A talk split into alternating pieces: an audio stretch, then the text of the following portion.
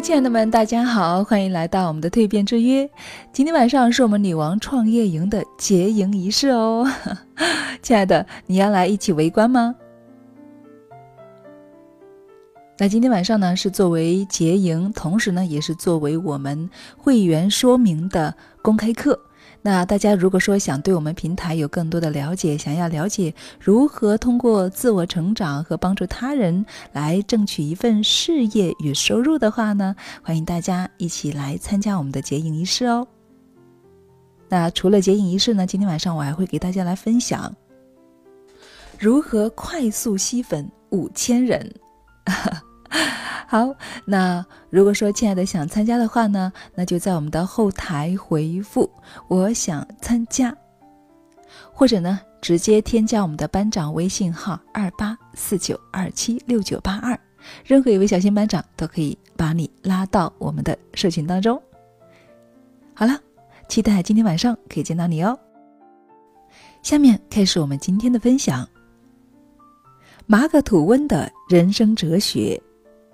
幽默乃是对尊严的肯定，又是对人类超然物外的胸襟明证。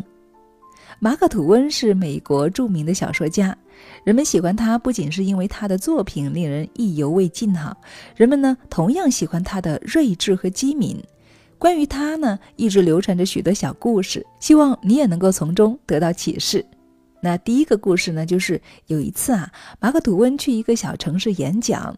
演讲前呢，他来到一家理发店刮胡子，理发师热情地招待了他，并问道：“你是外地人吧？看来你的运气很好。马克吐温今天晚上要来我们镇上演讲哦。”然后马克吐温就问这个理发师：“哦，那你买到票了吗？”理发师沮丧地说：“啊，还没有，票都卖光了，晚上只能站着了。”马克吐温接着说：“真讨厌。”我也是呢，那个家伙每次演讲时我都得站着。好，那第二个故事呢？马克吐温乘火车外出，但是火车行驶的速度啊非常的慢。当列车员来查票时，马克吐温递给了他一张儿童票。列车员以为逮着了机会，便羞辱他说：“我还真没看出来你是个孩子呢。”马克吐温说：“虽然现在我不是孩子了，但买票上车的时候还是呢。” 还有第三个故事，这位大作家呀，某天来到一座城市，想找家旅馆过夜。旅馆招待呢，要求他把名字写在旅客的登记簿上。马克吐温看到很多旅客这样写着：某某公爵和他的仆人，某某经理和他的司机。于是呢，马克吐温就在登记簿上这样写道：马克吐温和他的箱子。好。那我们从这几个小故事当中啊，可以看到，其实我们的大作家啊，是用他的智慧与与生俱来的幽默感，一次次的化解尴尬，在能够准确表达自己意见的同时呢，也不至于让别人为难。这种高情商的做法呀，明显要比直接指出对方的问题要得体的多。大家说是吗？